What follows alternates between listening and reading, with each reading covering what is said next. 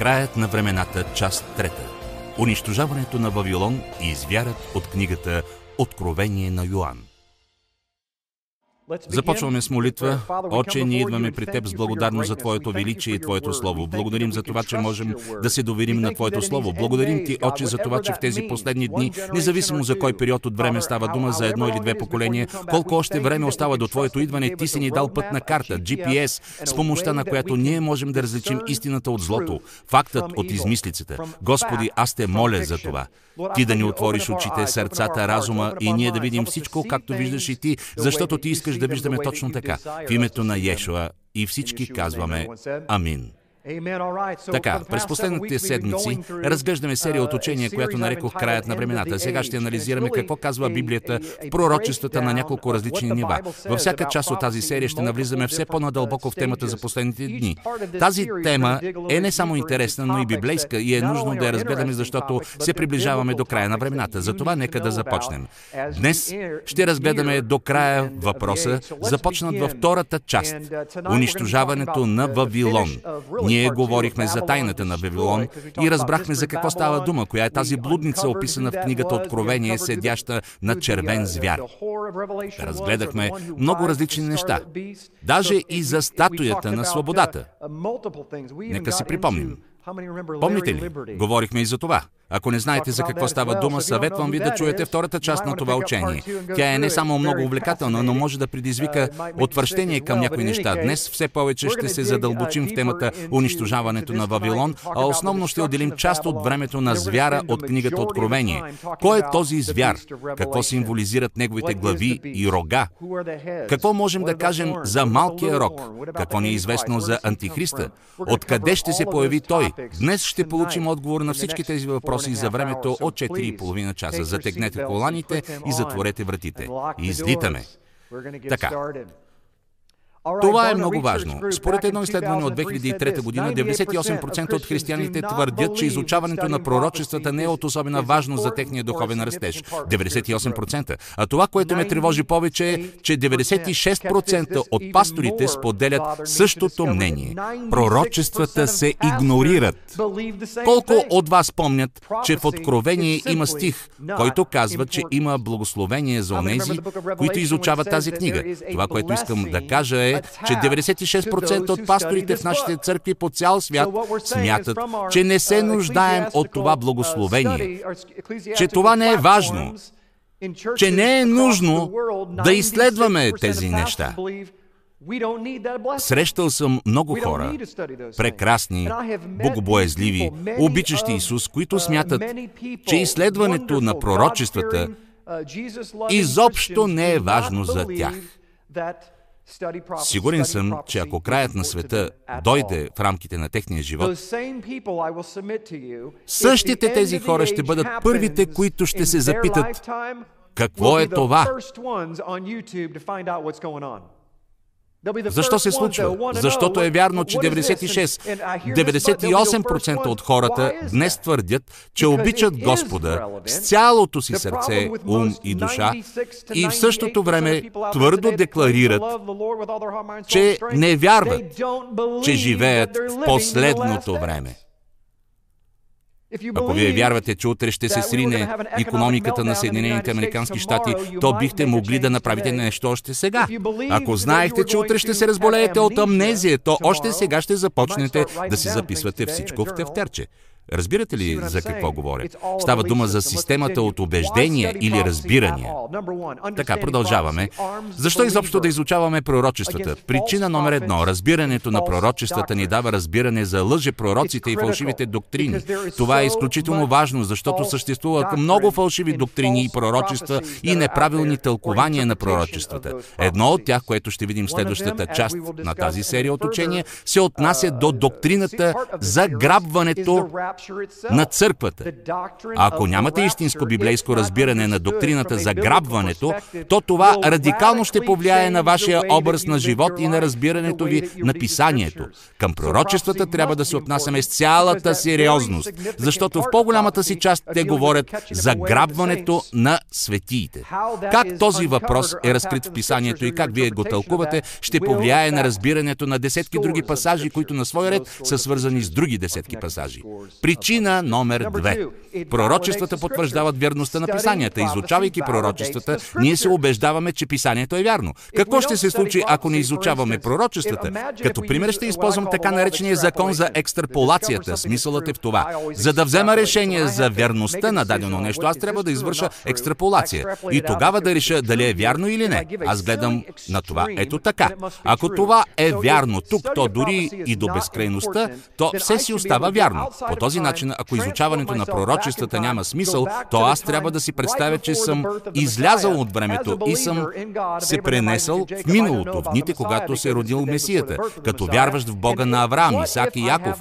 Аз все още не знам за раждането на Месията, защото той още не се е родил. Какво би се случило, ако се придържах в тези времена към тази философия, като съвременните християни? Какво, ако аз не смятах изучаването на пророчествата за важно? Знаете ли какво ще, ще да се случи? Бих пропуснал раждането на сина на живия Бог. Изобщо нямаше да знам кой е той. Нямаше да знам откъде ще дойде и накрая, когато той навърши 30 години, нямаше да повярвам, че той действително е Божият син, дошъл да ни разкрие себе си, а не някой равин. Изучаването на пророчествата е много важно нещо. Цели етнически групи в първото столетие не разпознаха Месията поради незнанието на пророчествата. Причина номер 3. Ешуа. Това е духът на пророчествата. Така казва самата Библия в книгата Откровение, глава 19 стих 10. Затова да казваме, че пророчествата нямат значение същото, като да кажем, че Ешуа няма значение, защото той е дух, който стои зад пророчествата. Това е неоспоримо. Причина номер 4. Пророчествата ни водят към свят живот. Това действително е така. Уверен съм с времето, вие ще разберете това. Като последна точка поставих следното. Причина номер 5. Пророчествата ни разкриват необходимостта от подготовка. Ето защо е толкова важно да разглеждаме тази серия учения точно в месец Елул, в период на покаяние, веднага след месец Тишри, началото на новата година. Разбирайки какво представлява краят на времената и какво Библията говори за събитията, свързани с настъпването им, вие започвате да се замислите за своя живот. Ето какво правят пророчествата. А причина номер едно, поради която сме длъжни да ги изучаваме, се състои в следното. Те присъстват Библията. Вие се смеете, но факта си остава факт. Да, дами и господа. Срещал съм хора, които ме гледат право в очите, в очите на Джим Стейли и ми казват, не мисля, че трябва да обсъждаме или изучаваме пророчествата. При което аз ги питам, т.е. вие смятате, че не трябва да разглеждаме тези фрагменти от писанието? И те ми отговарят, ами да. Дами и господа, ние не можем да изхвърляме части от писанието. Точно за това изучаваме пророчествата. Амин. И така, Откровенията на Йоан глава 1 стих 3. Блажен онзи, който прочита пред другите и онези, които слушат думите на това пророчество и пазят написаното в него, защото времето е близо. Като помним за всичко казано до тук и гледайки написанието, както е показано на тази иллюстрация, преминаваме към трета част на учението – краят на времето, унищожаването на Вавилон. Книгата на пророк Еремия, глава 51 стих 6. Днес ще разгледаме много фрагменти от писанието. Еремия 51.6. Бягайте от сред Вавилон, отървете всеки живота си, да не загинете в беззаконието му, защото защото е време за въздаяние от Господа, който ще му даде отплата. Не ви ли се струва, че когато се казва бягайте от Вавилон, е много важно да знаем къде се намира този Вавилон? Ами ако се говори за Сент Луис, щата Мисури, в такъв случай по-добре да бягаме от този Вавилон, когато виждаме, че се сбъдва казаното за него. Затова изключително важно е да разбираме къде се намира Вавилон. Ако не знаете това, препоръчвам ви да гледате втората част на тази серия от учение Еремия 51.49. Както Вавилон поваляше Израилевите убити, така във Вавилон ще бъдат повалени убитите на цялата земя. Тук виждаме, че Вавилон това е народ или част от народ, заради който умират израелтяните. Той ще дойде от север. Книга на пророк Еремия 51.48. Тогава небесата и земята и всичко, което е в тях, ще възкликнат над Вавилон, защото изтребителите ще дойдат против него от север, казва Господ. От тук разбираме географското положение на земите, откъдето против Вавилон ще възстанат разорители, армия, които и да са разрушителите на Вавилон, те ще дойдат не от юг, а от север.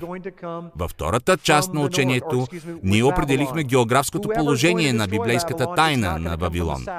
Той се намира в Саудитска Арабия. Това са четири града на крайбрежието на Червено море. Най-големият от тях е самата Мека.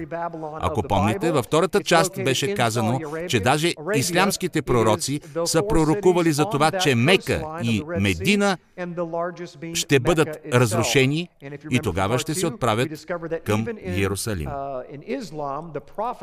Мека никога не е била разрушавана. Ето защо знаем, че това пророчество ще се изпълни в бъдещето. Известно ни е, че Мека, това е престолът на самия звяр, който иска да разруши някой си цар. И този цар е дошъл от север. На нас е казано, кой е този северен цар. Еремия 51.11, втората половина на стиха. Господ възбуди духа на медийските царе, защото намерението му против Вавилон е да го изтреби, понеже това е въздаянието от Господа, въздаяние за храма му. Тук е казано ясно, че Вавилон е опустошил храма. Какво се случва днес на мястото, където се е намирал храма? Нека да проверим. Какво се намира там, където е бил Божият храм, на храмовата планина, джамията, купол на скалата, символ на опустошението на Божия храм. Сега може би ще кажете, почакай малко, тук се говори за разрушение на храма. По-късно в това учение ще ви покажа един слайд и ще видите кой точно е разрушил храма в 70-та година от новата ера. В края на това представяне ще се изненадате, разбирайки кой в действителност разрушава храма. Това е свързано с най-последните дни.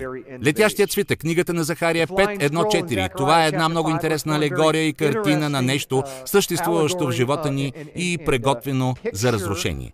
Сега, видението за летящия свитък, Захария 5.1.4. Тогава пак, като повдигнах очите си, видях, ето летящ свитък. И попитаме, какво виждаш? И отговорих, виждам летящ свитък, дълъг 20 лакти и широк 10 лакти.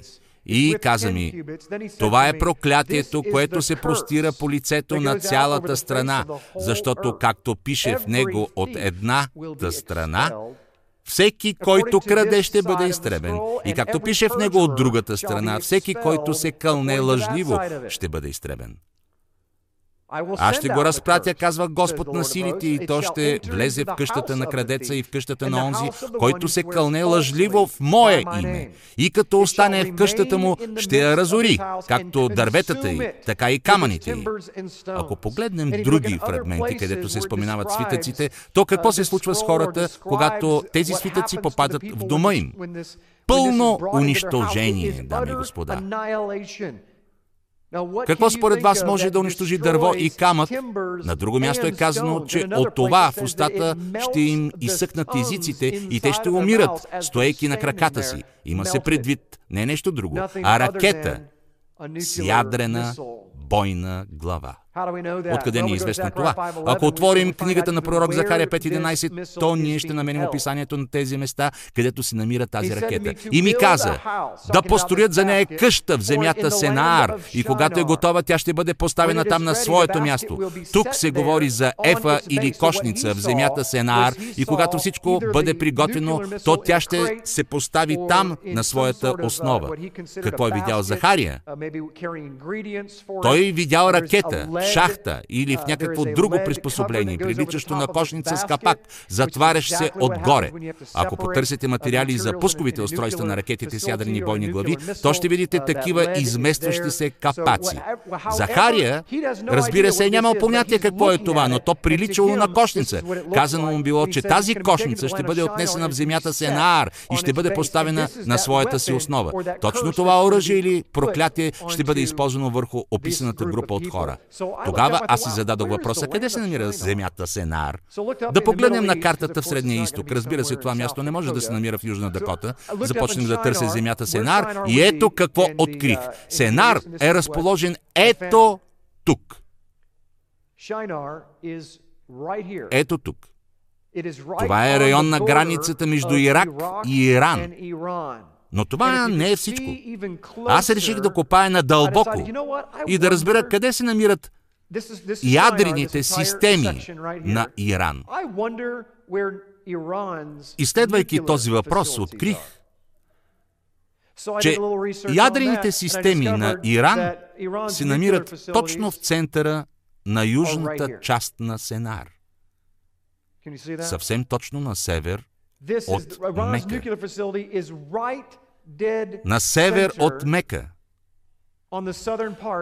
Тя се нарича Дърховинска ядрена установка. Дами и господа, това е точно тази установка, която се посреща на нож от Съединените Американски щати и ООН. И тази конфронтация продължава няколко години. Вие смятате това за съвпадение, но тя е разположена съвсем точно на север от тайната на Вавилон, Мека която според пророчествата ще бъде унищожена. Но по каква причина Иран или северните царе изведнъж ще искат да унищожат своите съплеменници? Те не могат да простят на Саудитска Арабия. Дами и господа, спомнете си какво е казано в писанието за Вавилон. С нея блудодействат всички народи. Същото говорят и самите араби и мюсулмани за Саудитска Арабия. Те казват, че Саудитска Арабия блудодейства със света, като продава на света своя нефт и мразят нея за това, че не искат нефта да се използва за обогатяване на целия останал свят. Те искат това богатство да остава, така да се каже, в семейството. Така ние видяхме много интересен факт.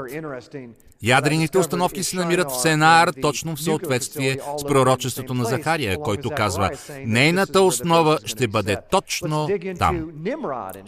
Сега да поговорим за връзката между Нимрод и Сенар. Мен ме заинтересува историята на Сенар и направих малко изследване в Танаха, Стария Завет.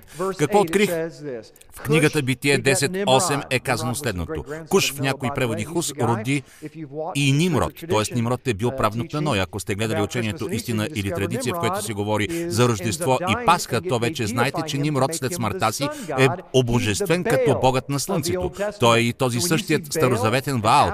Така, когато виждате имената на Вал и Астарта, то да знаете, Вал това е богът Слънце, а Астарта, почитаната на изток богиня на плодородието с открита гръб на име Иштар. Точно от нейното име произлиза английската дума за Пасха Истър. Ако чувате това за първи път, то задължително вижте учението истина или традиция. Той изцяло ще приобърне представите ви за много неща. Ето какво четем за Нимрод и Сенар. Той беше голям ловец пред Господа, затова се казва като Нимрод, голям ловец пред Господа. Стих 10. Първо той царува над Вавилон, Ерех, Акат и Халне, Сенаарската земя.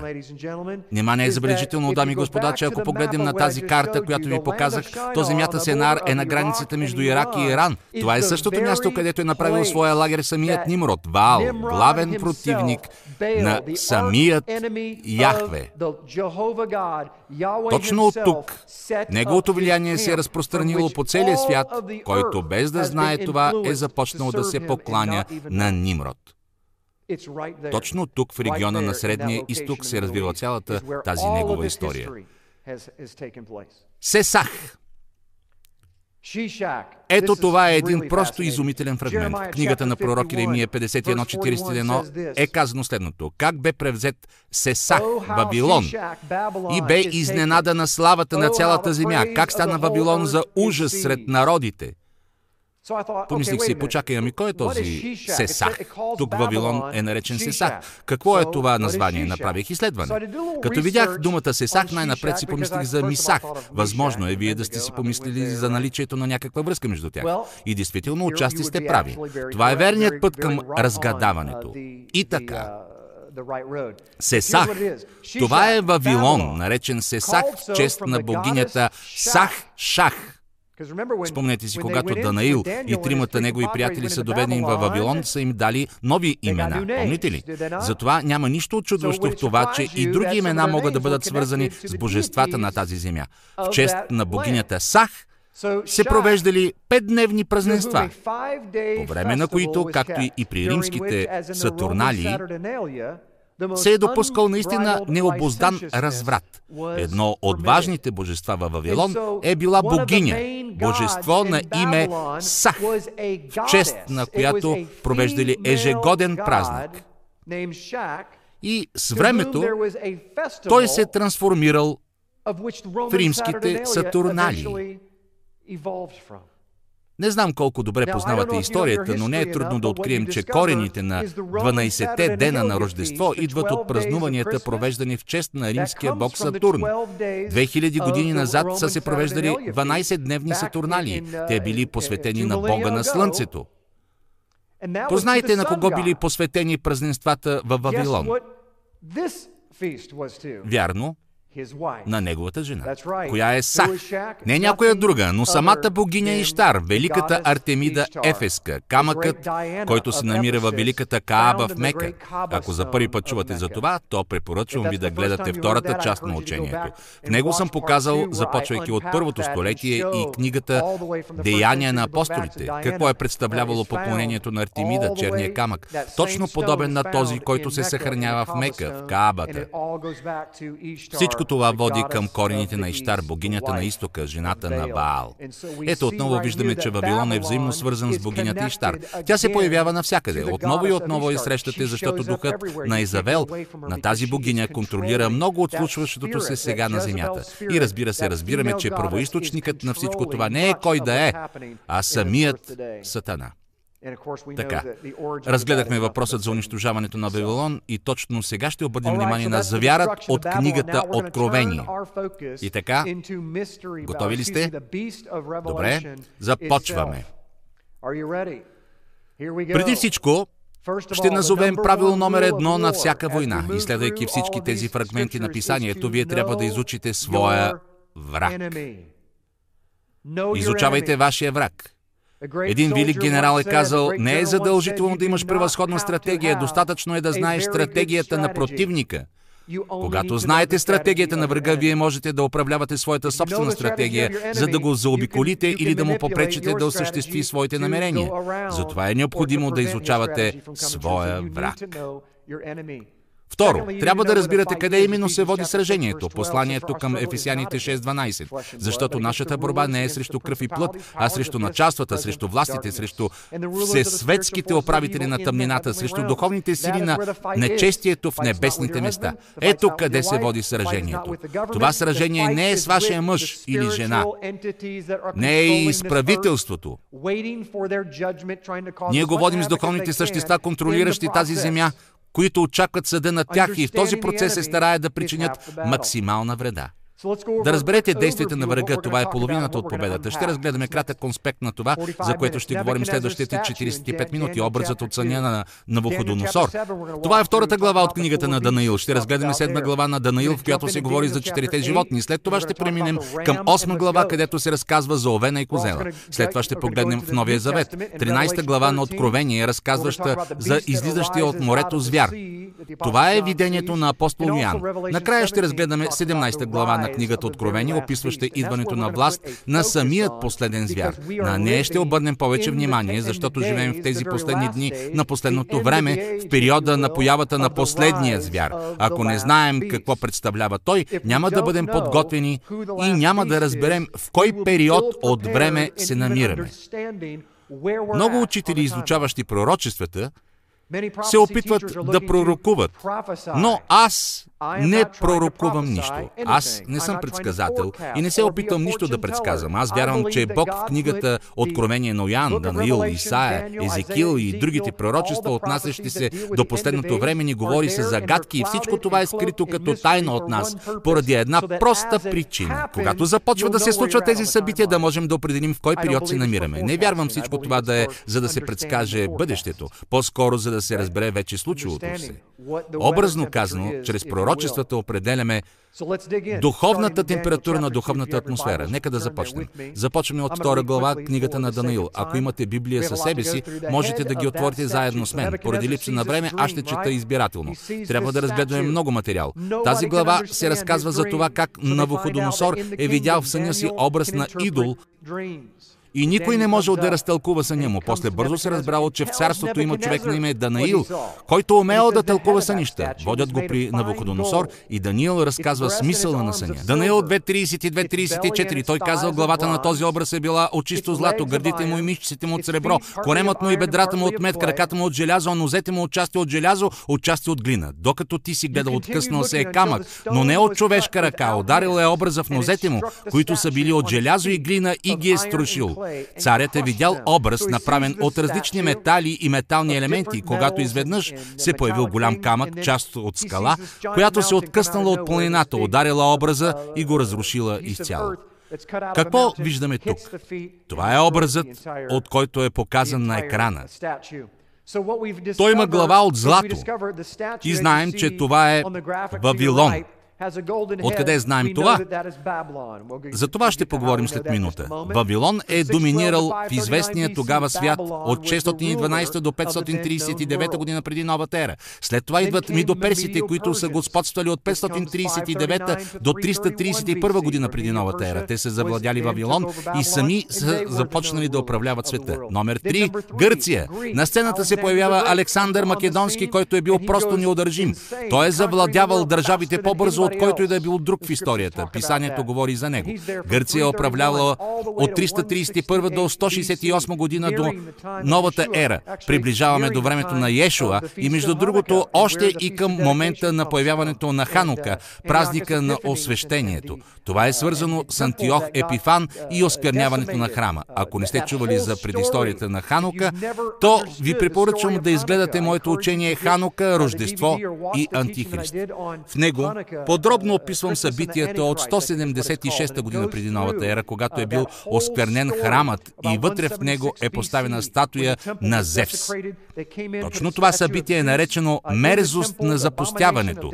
Цялата тази история, неразкрита в християнството, при разказана в Новия Завет, се отнася към последните дни, когато на храмовата планина отново ще се появи мерзостта на запустяването, описана от пророк Данаил. Затова трябва да я знаете, защото тя се отнася до нашето време. По-нататък, четвъртата част на образа от съня на Навуходоносор представлява Рим, управляван от 169 година преди новата ера до 479 година от новата ера. И последно, стъпалата на образа. Неговите бедра, преминаващи в крака, символизират Рим, разделен на две части. По отношение на стъпалата е казано, че те са от смес от глина и желязо. Това е много интересен момент, над който стотици години си блъскат главите студентите в пророческите училища и изследователи на пророчеството, особено съвременните, които се опитват да разберат какво символизира тази смес от глина и желязо. Днес ще ви споделя собственото си разбиране за значението на тези нееднородни стъпала. Вярвам, че колкото по-близо се приближаваме до идването на Месията и периода, описан в книгата на Откровението на Йоан, то знанията за това се умножават. Ние все по-дълбоко разбираме същината на световните процеси. Слава на Бога, днес използването на съвременните технологии можем да изследваме различни документи, както библейски, така и небиблейски, като можем да направим определени изводи. Точно това ще направим сега. На практика всички съвремени изследователи на пророчествата са на едно мнение, че стъпалата на образа на половина от глина и желязо се отнася отнасят към разделената Римска империя и са напълно прави. В това няма никакво съмнение. Библията ни показва съвсем ясно, че става въпрос за Рим, който накрая се разделил на две царства, източно и западно. Ще поговорим за това след минута. Ще ви покажа тази карта. Книгата на пророк Данаил 2.44. И в дните на онези царе небесният Бог ще издигне царство, което до века няма да се разруши и не ще го владее друг народ, но то ще струши и довърши всички царства, а самото то ще пребъдва до века. За кои царства става дума тук? За десете царства, които ще се появят от това четвърто царство. И така от последното царство излизат 10 пръста. Това са 10 рога, за които което се говори в книгата Откровение. Тези 10 царе ще бъдат на власт до момента на идването на Месията. Става дума не за конкретни управляващи, но за това тези страни ще съществуват както и преди. Знаете ли, че Римската империя се е разделила точно на 10 страни? Част от тях на изток, част на запад. Западната половина днес е известна под името Европа. Всяко от тези царства, след разпада на империята, съществува и сега. Всичко е готово. Царете и царствата са на своите места. А сега трябва да разберем какво представлява източното царство, източната част на Римската империя. Този последният четвърти звяр. Какво се е случило с тези царе? Каква роля играят те? Какво място заемат в пророчествата? През 476 година от новата ера половината на Римската империя била покорена и е прекратила своето съществуване. Почти всички експерти по пророчества и изследователи ще ви кажат, че частите на образа представляват Вавилон, Мидоперсия, Гърция и Рим. Но след това те ни обръщат внимание на факта, че половината от Римската империя е била изцяло разрушена и завладяна. Завладяна от кого? Откъде знаем, че става въпрос именно за тези царства? От втора глава на пророк Данаил. Там е казано, златото това е Вавилон, среброто ми до персите, мета Гърция, желязото това е Рим. Що се отнася до петата, най-долна част, то това е народ, живеещ на същата тази географска територия, обладаващ силата на желязото, Рим, но смесен с хората от глина. Спускаме се надолу към дългите железни крака на образа от съня на Навуходоносор. Виждаме, че те се разделят на две царства, а след това може да се каже, че те се разделят още веднъж на смес от глина и желязо. И ето, много години изследователите на библейските пророчества клатят глави и се подчестват по врата, като се опитват uh, да разберат всъщност каква е тази глина. Двете стъпала на Римската империя са показани на тази карта. Разделянето на Западна Римска империя, която днес е Западна Европа, и Източна Римска империя, в която се подразбира съвременна Турция, Ирак, Иран, Египет, крайбрежието на Средиземно море. Всички те заедно са източната римска империя. Така, Западната римска империя заема тази част от Средиземноморието, а източната ето тази.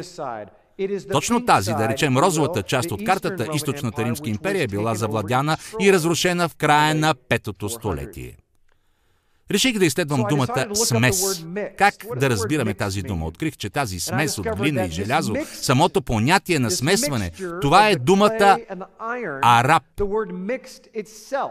В иврит думата, означаваща смесване, звучи като араб.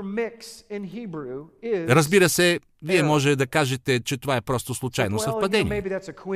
Добре, продължаваме нашето изследване и преминаваме към четвъртият звяр от седма глава на пророк Данаил. Днес предлагам на вашето внимание идеята за това, че сместа от желязо и глина, това е смесване на Западната Римска империя, т.е. Евросъюза, с нейната източна част, в която преобладава исляма или арабите, макар това да не е задължително едно и също. Четвъртият звяр от седна глава от книгата на Данаил не мога да се спирам подробно на всеки детайл. След това можете да се върнете към това учение и още един път да чуете интересуващия ви материал. Трябва да прегледаме голям обем от информация, за да мога накрая да съединя в едно всичко това за вас. Книгата на пророк Даниил 7.17 тези четири големи звяра, това са тези четири царства, които ние току-що споменахме. Тези четири големи звяра са четирима царе, които ще се издигнат от земята.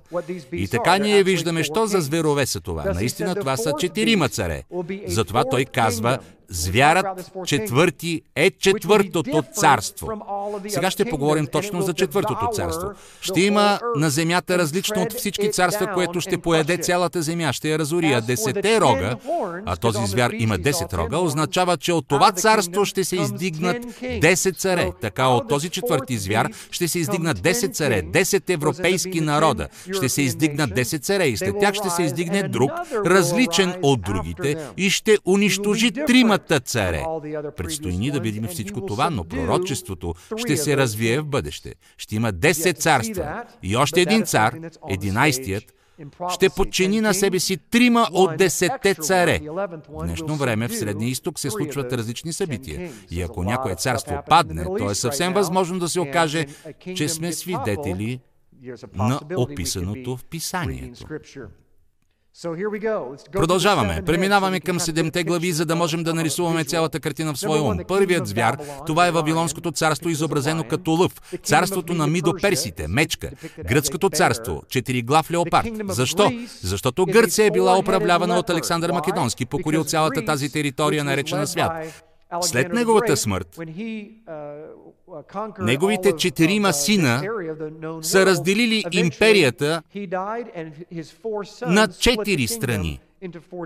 И тези четири страни са Гърция, Турция, Сирия и Египет.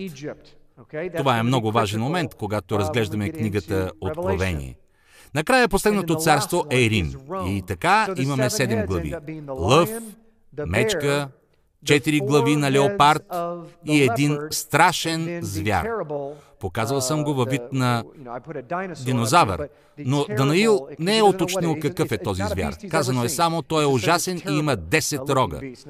Този фрагмент от книгата на Данаил е много важен, защото точно същият звяр срещаме в книгата Откровение, за което по-късно ще поговорим.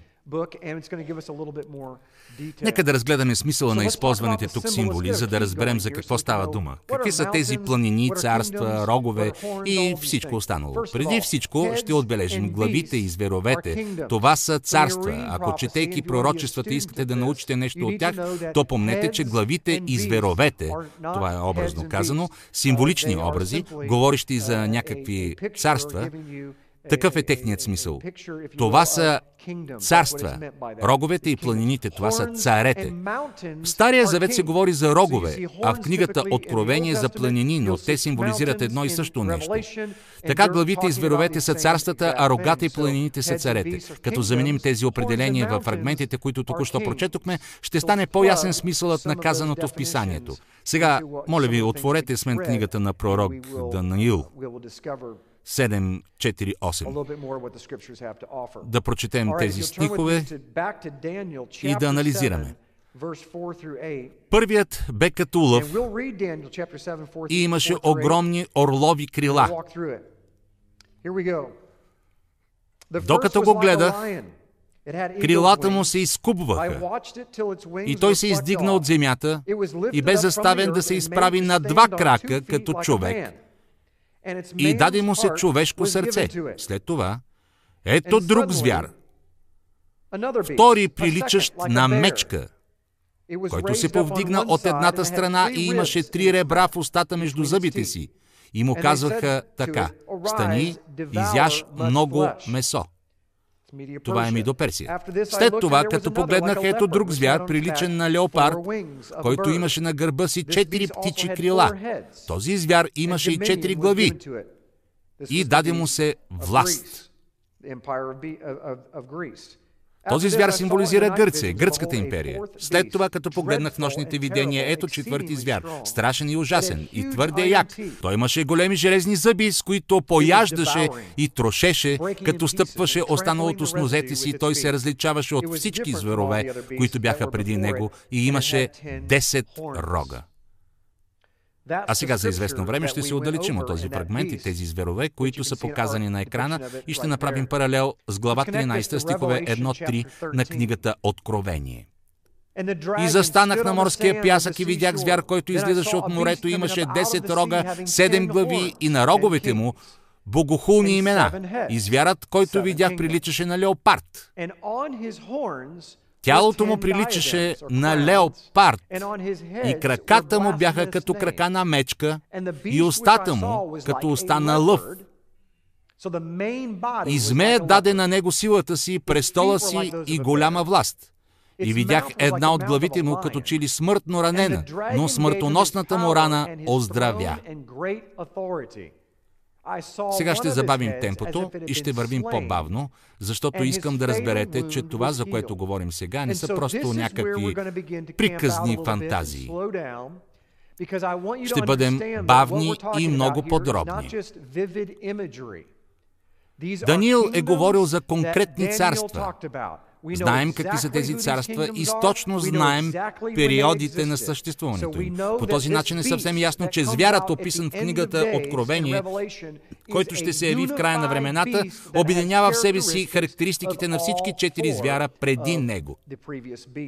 Вавилон, Мидоперсия, Гърция и Рим. Но обръщам вашето внимание на факта, че основното тяло е Гърция.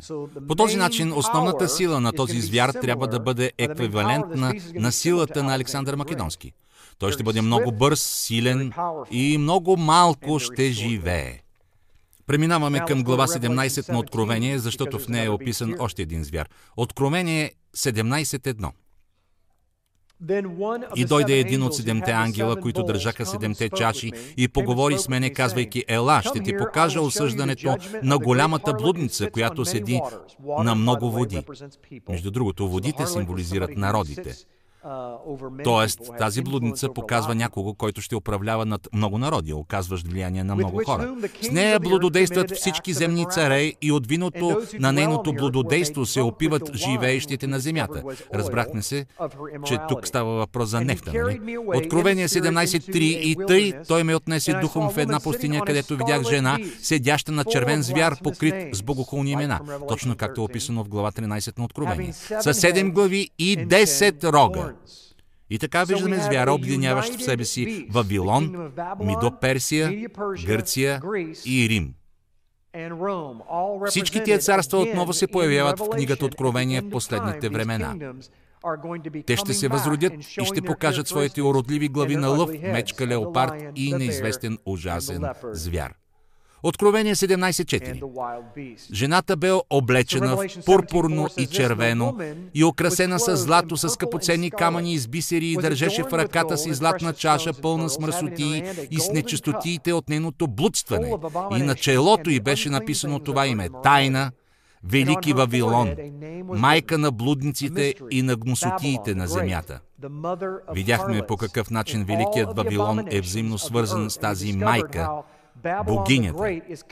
Тази взаимовръзка ни води към Иштар, жената на библейския Ваал, източната богиня на плодородието, изобразявана с оголена гръд.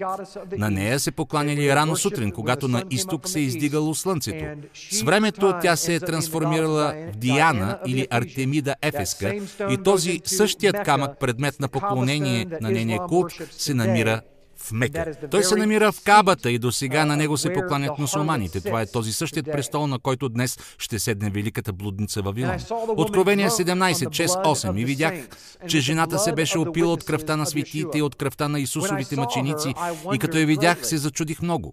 Но ангелът ми каза, защо се чудиш? Аз ще ти кажа тайната на жената и звяра, който я носи и има седем глави и десет рога. Звярат, който си видял, беше но го няма вече. Обаче скоро ще излезе от бездната и ще отиде в погибел. Не знам за вас, но аз на мястото на Йоан щях да бъда много очуден. Представете си, ангелът му казал, Йоанн, не се притеснявай, аз ще ти обясня всичко. Този звяр е бил и няма да го има, но той ще се върне. Благодаря ти, уважаеми ангел, на мен това много ми помогна. Можеш да летиш по своите работи. Аз всичко разбрах. Разбира се, той нищо не е разбрал и още повече се е объркал. Откровение 17.8. И онези земни жители, чието имена не са записани в книгата на живота от създанието на света, ще се зачудят, когато видят, че звярат беше и го няма, но пак ще дойде. За тези от вас, които смятат, че пророчествата не са важни, тук ясно е казано, че ще се зачудят на този звяр само тези, чието имена не са записани в книгата на живота. Но всички деца на живия Бог, като го видят, веднага ще разберат какво се случва. Тук се иска ум, който има мъдрост, седемте глави, седем царства, седемте хълма, на които седи жената. Ние виждаме седем царства. Те са и седемте царе, от които петима паднаха и единият сега е, а другият още не е дошъл. И когато дойде, трябва малко да постои. Тук ангелът описва на Йоан реда на събитията. Изключително важно е да не забравяме, че всичко това е станало по времето на живота на Йоан. Тоест, тези думи не са определени за всички времена. Те не бива да се тълкуват в контекста на всеки исторически период. Те много конкретно говорят за събитията минали, настоящи и бъдещи.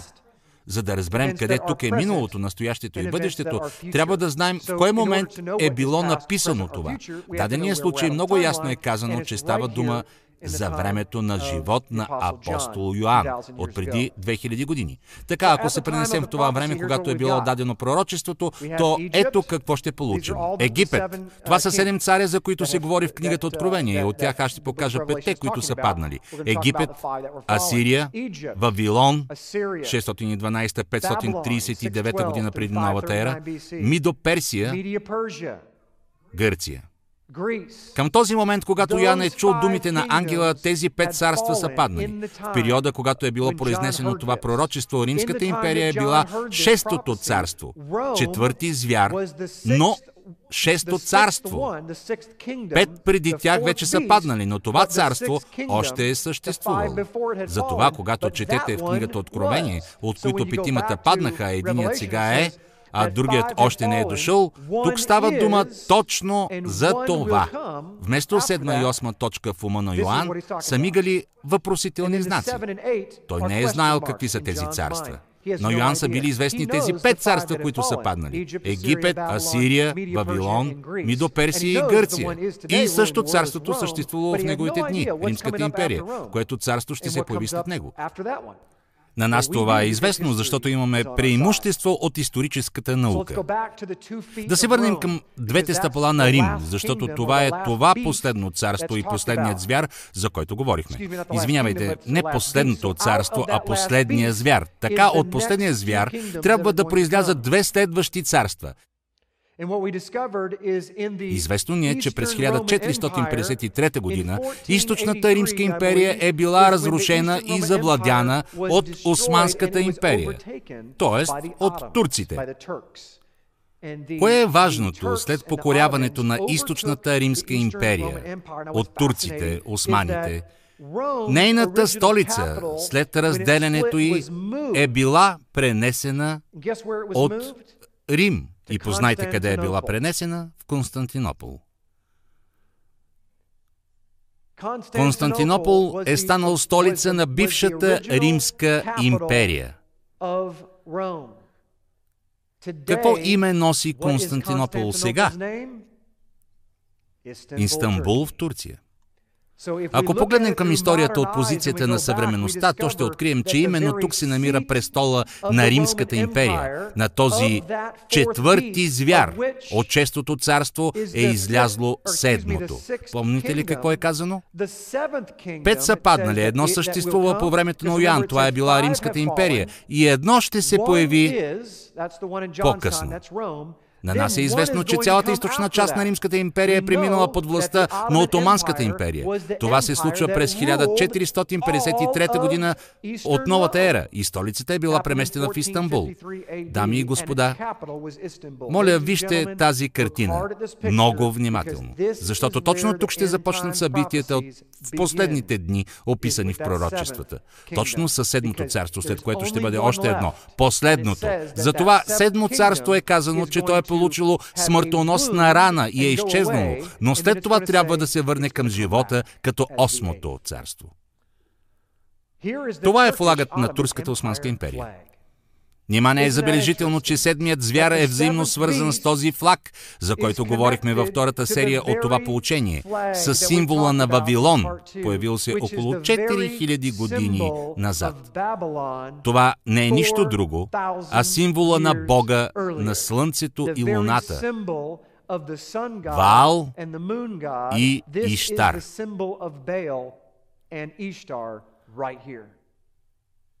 По този начин символът на исляма, Турската Османска империя съдържа в себе си символиката на основния Божи враг. В това няма никакви съмнения. Трябва ли да се очудваме? Това ще бъде смисълът на последната битка. Яков против Исав, доброто срещу злото, знамето на Бога против знамето сатанинско. Всичко това трябва да се случи и ние задължително ще видим как последните дни този символ ще се появи отново на световната сцена, както това е било през 1453 година. Книгата Откровение 17.11. Ще почерпим още малко информация. Тук е казано извярат, който беше и го няма. Той е осми цар, който е от седемте. Всичко това звучи малко объркващо. И отива в погибел, и десете рога, които си видял, са 10 царе, които още не са получили царска власт, но за един час ще получат власт като царе, заедно с вяра. Те имат една цел и ще предадат на звяра своята сила и власт. Изказват се много предположения за това какви са тези царе и ние за сега не знаем дали съществуват в момента. Те още не са приели властта. За това на нас не ни е известно за кого става дума. Възможно е това да се случи в резултат на неотложни мерки, предприяти от ООН, когато някои си 10 човека ще бъдат назначени в резултат на глобални катастрофални събития в природата или в Съединените Американски щати. Веднага по цялата земя ще се обособят тези 10 региона области, за да се урегулира ситуацията. Честно казано, ние не знаем как ще се се случи всичко това. Възможно е някой да знае, но аз направих изследване и извод, че да се каже еднозначно кои са тези царе е невъзможно. Но това, което ни е известно е факта, че седмият звяр ще бъде и осми. Нека да видим дали Отоманската империя съответства на седмия звяр и на описанието на осмия. Между другото, десете царе напълно биха могли да са представители на 10 арабски страни. Всъщност това е напълно възможно. Откъде ще дойде Антихрист? Това е важен въпрос. Откъде ще дойде Антихрист? От Америка или от Средния изток? Или може би от Далечния изток? Откъде ще дойде Антихрист? По мое мнение, писанията ни говорят съвсем ясно и конкретно откъде ще бъде той. Ние само трябва да разберем как да се разшифрова всичко това. Нека да отворим книгата на пророк Даниил 8.5.7. Остана да прочетем още една глава и ще разгледаме стихове от 5 до 7. Така, това е поредното видение на Даниил. И като размишлявах, ето козел идеше от запад по лицето на целия свят, без да се допира до земята. И козелът имаше изпъкнал рог между очите си. Той дойде до овена с двата рога, който бях видял да стои пред ръката, и се завтече върху него с устремната си сила. И видях, че се приближи при овена и разяри против него. И като удари овена, щупи двата му рога. И нямаше сила в овена да устои пред него. И той го хвърли на земята и го стъпка. И нямаше кой да избави овена от силата му. Дами и господа, от историята и други фрагменти на писанието ни е известно, че този козел е Александър Македонски, символизиращ Гърция. Той е покорил целия известен до тогава свят, който управлявал персийския цар Дарий. Гърция, този козел, символизиращ Александър Македонски, е настъпвал толкова бързо, че е поемал персийското господство и става владетел на света. Но след това, както е казано в Библията, козелът е започнал да се превъзнася и в най-голямата сила е щупил своя рог. На мястото, където се намира щупения рог, израснали други четири, обърнати в различни направления. Знаем, че тук става дума за четирите генерала, четирите сина на Александър Македонски. И така, защо това е така важно? Защото Антихрист, това е малкият рог. Както е написано в пророчеството, ще излезе от единия от тези четири рога.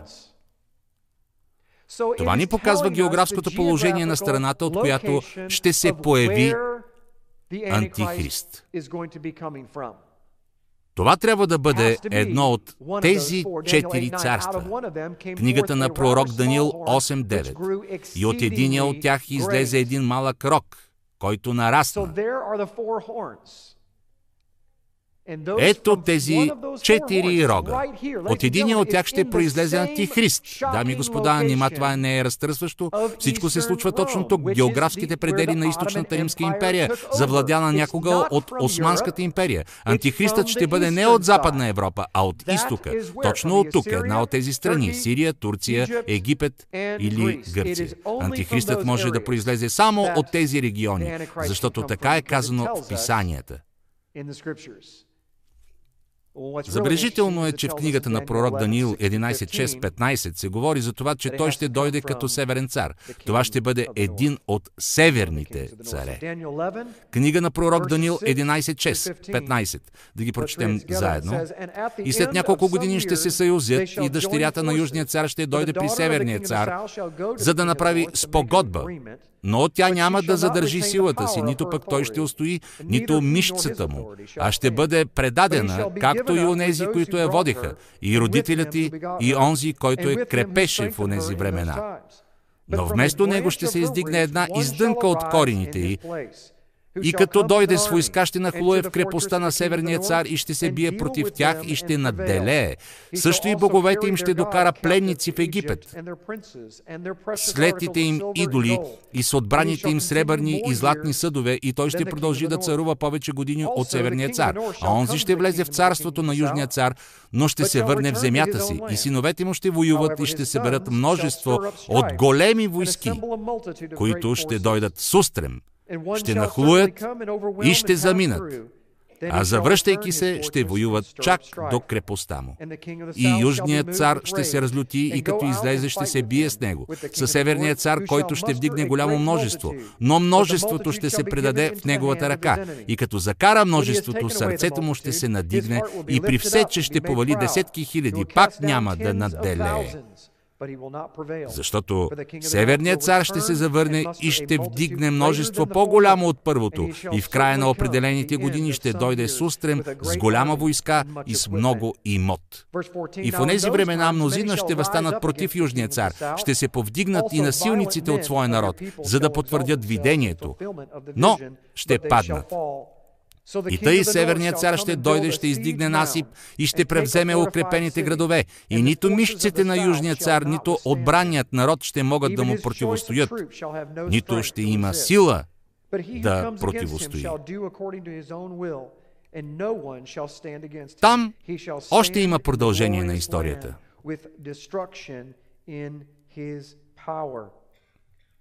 Северният цар Именно неговото появяване сме длъжни да очакваме. Това е цялата същност на прочетения фрагмент. И ние знаем кой е този северен цар. Откъде? Книгата Откровение 2.12.13 До ангела на Пергамската църква пиши Това ми казва този, който държи двоострия меч. Знае къде живееш, там където е престолът на Сатана. И държиш здраво името ми и не се отрече от вярата в мене даже в дните, когато убиха моя верен свидетел Антипа между вас, където живее Сатана. Тук има конкретни препоръки. Преди да ви покажа това на картата, ще отбележа, че в пророческите писания ясно е казано, че Северният цар е царят на Мидия. Точно ни е известно на коя съвременна страна отговаря това. Във втората глава на книгата Откровение си говори за Пергам. Ще прочете отново това още веднъж, глава 2, стих 12-13 до ангел на Пергамската църква пиши. Това ми казва този, който държи двоствия меч. Знае къде живееш, там където е престолът на Сатана. Дами и господа, според писанията, престолът на Сатана, това е конкретна географска точка.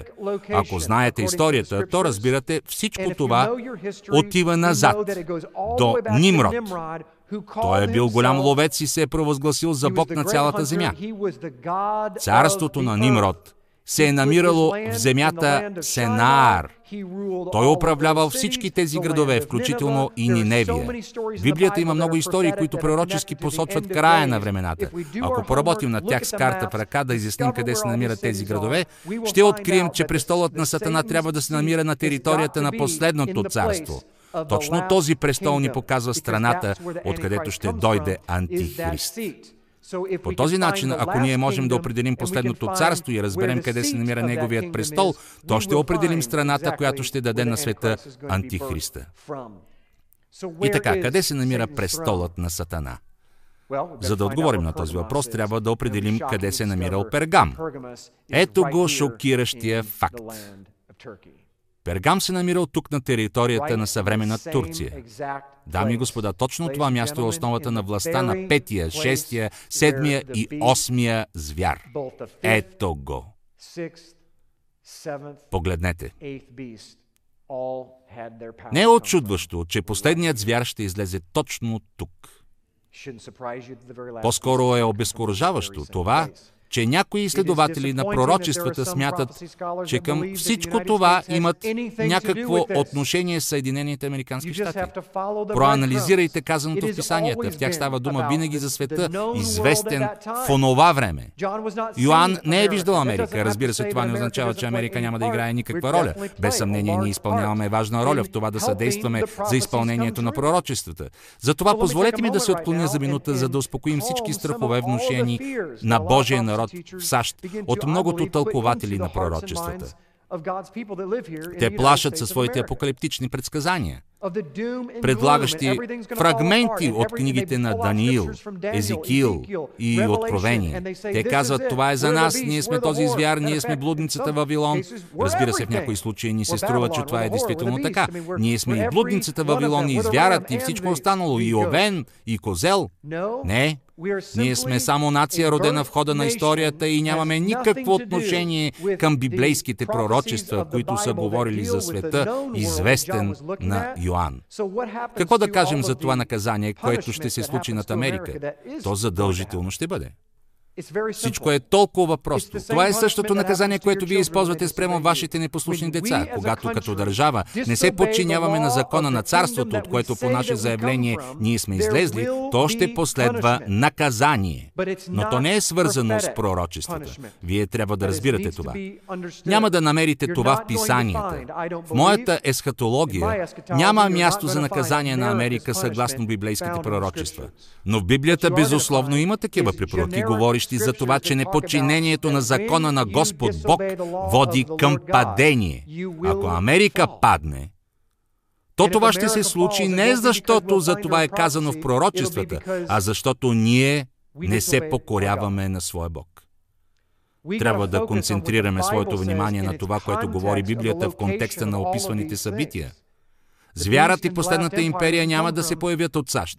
Те ще се появят от същата тази територия, от която е излязал седмият звяр, седмото царство, т.е. Османската империя. Преминаваме към описанието на звяра. Ще се върне към книгата Откровение 13.2. И звярат, който видях, приличаше на леопард и краката му бяха като крака на мечка и устата му като уста на лъв и измеят даде на него силата си, престола си и голяма власт. Ние знаем кой е този дракон, защото той е назован старата змия. Това е самият сатана. Той ще даде своя престол и ние определихме къде се намира той. В Пергам, Турция. Драконът ще даде своята власт и престол на Антихриста и звяра. И така, какво се е подразбирало в древността за предаване на престола? Предаване на властта. Отново ще се възроди царство. Ние много говорим за Магог, нали? Кой от вас не е чувал за Гог и Магог? Нямам време да говоря повече по този въпрос, защото той сам по себе си заслужава отделно учение, но много изследователи на пророчества биха ви показали на картата територията някъде в района на Русия и биха казали, това е този северен цар. Но има един интересен нюанс. Ако отворите книгата на пророк Езекил 38.2.3, сине човешки насочи лицето си към Гог, в земята Магог, княза на Рос, Мосох и Товал, пророкува и против него, като речеш, така казва Господ Иова. Ето, аз съм против тебе. Гог е княже на Рос, Мосох и Товал. Мосох, помните ли това име? Пророкува и против него, като речеш, така казва Господ Иова. Ето, аз съм против тебе. Гог е княже на Рос, Мосох и Товал. И така, ако искаме да разберем за себе си войната на Гог от Магог, трябва да разберем къде се намира Мосох, Товал и самият Магог. Ако чуете изследователите на пророчества, които се опитват да видят в писанието текущите събития, то те ще кажат, че всичко това се отнася за Русия, студената война. Те казват, че това е Магог. Но ако се запознаем с трудовите на изследователите на Библията и специалистите картографи, ще откриете, че Магог, Гомер, Мосох и Товал се намират ето тук, в един и същи регион. Шокиращо, нали? Какъв е този регион? Турция. Това е същата тази територия, за която говорим вече няколко часа. Гог и Магог ще отиде на война от тази същата страна, която е започнала война преди няколко хиляди години. Истанбул, Турция. Няколко думи за този град. Ето така изглежда картата на централната част на Истанбул. Не ви ли напомня за нещо? Нека да разгледаме. Знаете, че днес Истанбул се нарича Златният рок. Ето така го наричат. Златен рок. Това е престолът на самия Сатана, столицата на източната римска империя, столица на Османската империя. Точно тук ще се случи всичко, за което сме чели. Най-силната от всички арабски страни днес, това е Турция. Очудени ли сте? А може би сте шокирани? Този тих гигант е готов да вземе в свои ръце юздите на управлението. Между другото, днес точно Турция играе ролята на посредник на мирните преговори. Точно към нея са насочени всички погледи в Средния изток. Вие не виждате това по новините, всичко остава в сянка, но Турция е прияла няколко стотин хиляди, почти милион бежанци само от Сирия, защото в Средния изток сега има война. Точно в Турция САЩ иска да разположат своите военни бази с ракетни системи. На Турция трябва да се обърне много, много по-подробно внимание. През 70-та година от новата ера Иерусалимският храм е бил разрушен от 10-ти римски легион, затова хората, нямащи информация, мислят, че това са направили римляните. Ако погледнем пророчески на това, то действително римляните са направили това. Римските предводители са издигнали лозунга «Разрушете този храм». Но кой физически е изпълнил заповедта за разрушаването на храма? Това не е за вярване. Всъщност, 10 римски легион е бил разположен в Антиохия. Защо това е така важно? Защото той като цяло се е състоял от антиохийски сирийци и араби. Хората, които римляните са наели да разрушат храма през 70-та година от новата ера, е същия този народ, който ще се надигне в края на времената, като установи халифатът и новият световен ред на Османската империя в Средния изток. Точно потомците на този народ се опитват да унищожат храма и Божият народ. Това е напълно логично. Помислете. Ще попитате защо? Защото ние се връщаме към първата част от серията на това учение. Всичко това е конфликта между Яков и Исав, между Исаак и Исмаил. От гледна точка на пророчествата, в последния сблъсък в този конфликт ще вземе участие същата тази етническа група. Да направим някои изводи. Първо е било Египетско царство, след това Сирия, Вавилон, Мидоперсия, Гръцката империя, Римската империя. От историческите свидетелства знаем кое царство е станало седмо. През 1453 година турците превземат Константинопол, преименуват го на Истанбул и установяват господството на Османската империя, която съществува почти 500 години и получава смъртна рана през 1920 1924 година, когато унищожават правителствата на другите страни. И ето, днес, след около 90 години, тя отново се възражда. Почти след 100 години Турция, това е ислямската държава, призоваваща към създаването на халифат. Какво е халифат? Това е възродената Османска империя. Това е религиозна теократия, при която главният богослов изпълнява и ролята на цар, управляващ чрез своето богословие, отразено в Корана. Осмият звяр. Това е възроденият седми звяр. Думата халиф означава представител. Съгласно учението на мусулманите, това е човек представител на народа, Божи наместник. С други думи, халифатът трябва да прилага божествената власт в съответствие на делегираните му пълномощия и в рамките установени в Корана и учението на пророците. Ако знаете какво е написано във вашите Библии, дами и господа, то това трябва да ви напомня за нещо. То ще ви напомни за Антихриста. Той ще се представя за представител на истинската духовна власт. Разбирате ли? Божествена власт има Иешуа, Месия, Исус Христос. Пълна Негова противоположност ще стане този, който ще заяви, че има Божествена власт чрез силата на Христа с пълномощията на Бога на земята в сегашно време. Това съвпада с определението на халифа. Халифатът ще стане ислямска държава, която вече се образува, в което можете да се убедите, гледайки новините. Други изводи. Звярат от книгата Откровение се ръководи от главата, която е била ранена, но след това се е изцелила. Това е Османската империя начало с халифата, която се възражда след своето смъртно ранение, получено през 1924. Жената седяща на звяра, това е Саудитска Арабия, смятаща себе си за недосегаема поради своя нефт.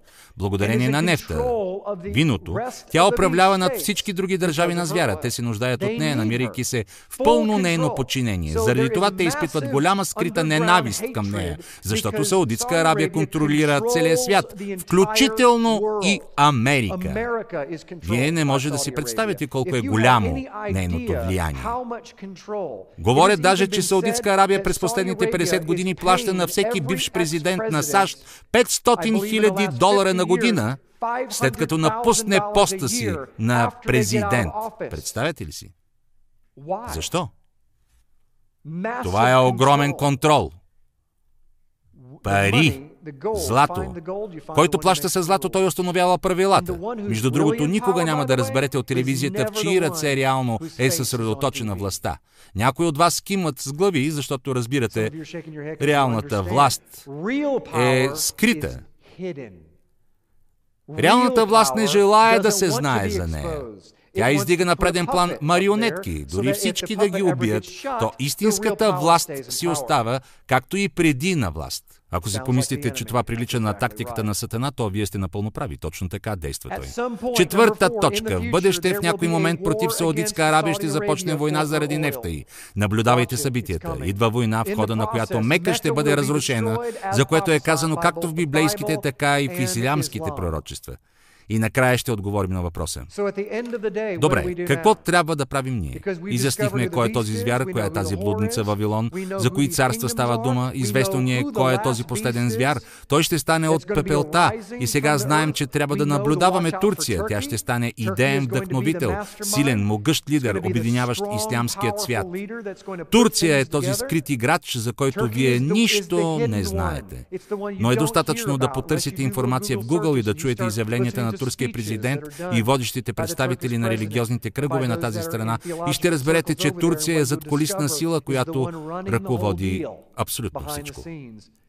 Книгата на пророк Даниил 8.27 Тогава аз, Даниил, примирях и боледувах няколко дни. После станах и взех да върша царските дела. И така, като край на това учение, последно от серията Края на времената, когато вие започнете да разбирате повече по какъв начин текущите световни събития се съгласуват с библейските пророчества и в коя точка на времето се намираме сега, ще подчертая факта, че в Библията се споменати само 8 царства. Седем от тях безвъзвратно са прекратили съществуването си. Само това е достатъчно, за да разбираме краят е съвсем близо. Прибавете към това и факта за възраждането на седмото царство – кой от вас е чувал думата халифат преди 20 години? Всичко това не е съществувало. Седмото царство се възражда, защото Османската империя, седмият звяр, се е изцелила, а това засяга целият свят. Възможно е това да звучи стряскащо. Възможно е. Но затова накрая реших да покажа този слайд. Какво трябва да правим ние? Да, на Даниил също му е станало страшно. Макар за разлика от нас, той не е бил толкова близко до края на времената. Даже е примрял и се е разболял. Но какво направил след това? Станал и започнал да върши царските дела. И аз искам да ви насърча днес. Пророчествата са дадени не за да ни плашат. Тяхната цел е да ни насърчат и положат в нас разбирането, че трябва да се занимаваме с делата на царя. Защо? Защото царят ще се върне. Той има намерение да си върне своя законен престол, като бутне от него осмия звяр. Тогава той ще установи своето царство, своя престол, своя храм – Готови ли сте за това? Готови ли сте за срещата със своя цар? Занимавате ли се с неговите дела? Вие знаете как постъпват повечето хора, осъзнаващи приближаването на края. Те трупат запаси. Те започват да трупат всичко подред. Но за кого? За самите себе си. Но нима е такъв характерът на слугата или война на Месията. Вие се занимавате не с царските, а с собствените си дела. О, пастор Джим, ти си много строг. Не, аз казвам истината. На Бог не му е все едно, готови ли сте или не. Но нека ви задам един въпрос. Израелтяните подготвили ли са се за десетото наказание над Египет?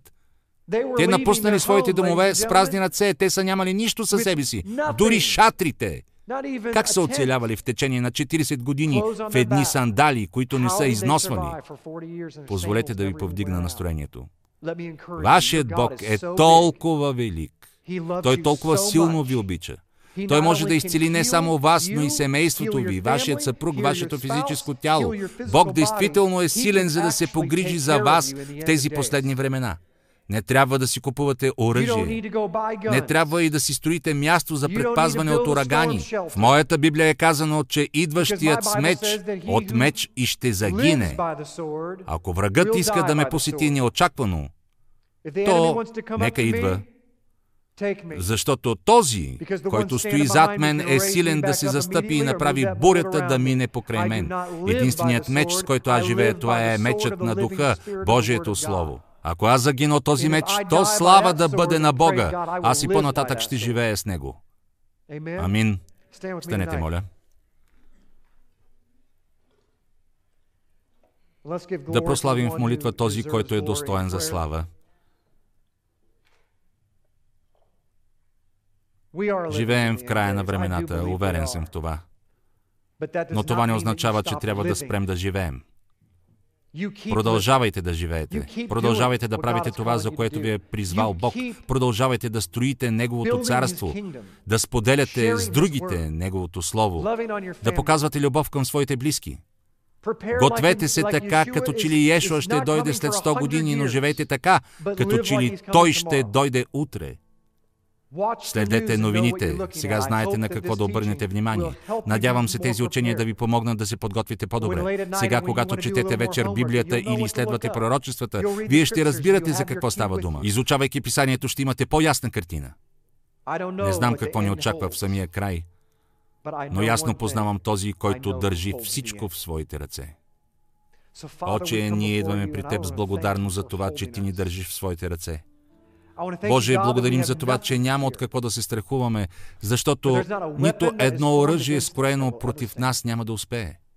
Ние сме Твоят народ, макар и далече от съвършенството, но все пак Твой народ. Ние сме Твоето наследство, Боже, а Ти нашето. Отче, прости ни, че сме несъвършено наследство. Ние правим грешки, нараняваме хората около нас, и хвърляме един на друг груби думи. Ние показваме характеристиките на този същия антихрист, за когото говорихме днес, този същия звяр. Понякога сме дволични, двуглави и насочваме своите рогове към другите, причинявайки им болка, макар и непредомишлено, но на тях от това ни им става по-леко. Прости ни, Боже. Прости ни за нашата непокорност, за нашите зли езици, за тези войни, които водим един срещу друг. Понякога те се разгарят направо в нашите домове.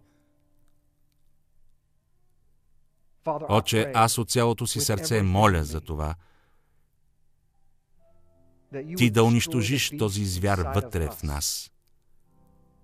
Звярат, който иска да седне в света е светих, в този същия храм, който виждаме в огледалото. Отче, моля те, помогни на хората да разберат какво всъщност представлява светостта, която трябва да характеризира света е светих, нашият собствен храм, за да го поддържаме в чистота и помним, че когато принасяме на жертвеника какво и да е, ние го оскверняваме. Боже, моля те за това нашият живот да те радва. Отче, събуждай своя народ по целия свят. Събирай своите изгубени овце. Помогни им да разбират написаното в началото на книгата. Това е важно. Боже, помогни им да разберат същината не само на благодатта. В съдния ден ти ще съдиш не на основание на благодатта, а на своя закон. Боже, благодарим Ти за Твоя Син, който действително ни дари благодат да не разрушаваме Твоят закон. Господи, научи ни какво означава да не нарушаваме Твоят закон, за да разбираме Твоите заповеди, Твоите наставления и в крайна сметка Твоето сърце. Господ да ви благослови и да ви опази. Господ да осияе с лицето си над вас и да ви покаже милост, да обърне лицето си към вас и в края на вашия ден да ви дари с шалом. Амин. Нека да отдадем слава на Господа. Той е достоен за това.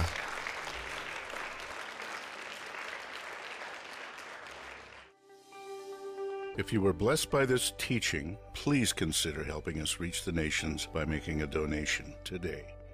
Thank you and God bless. Превод Красимир Георгиев. Редактор Весела Каймаканска. Доблаж Брамбър студио. Текста чете Христо Чешмеджиев.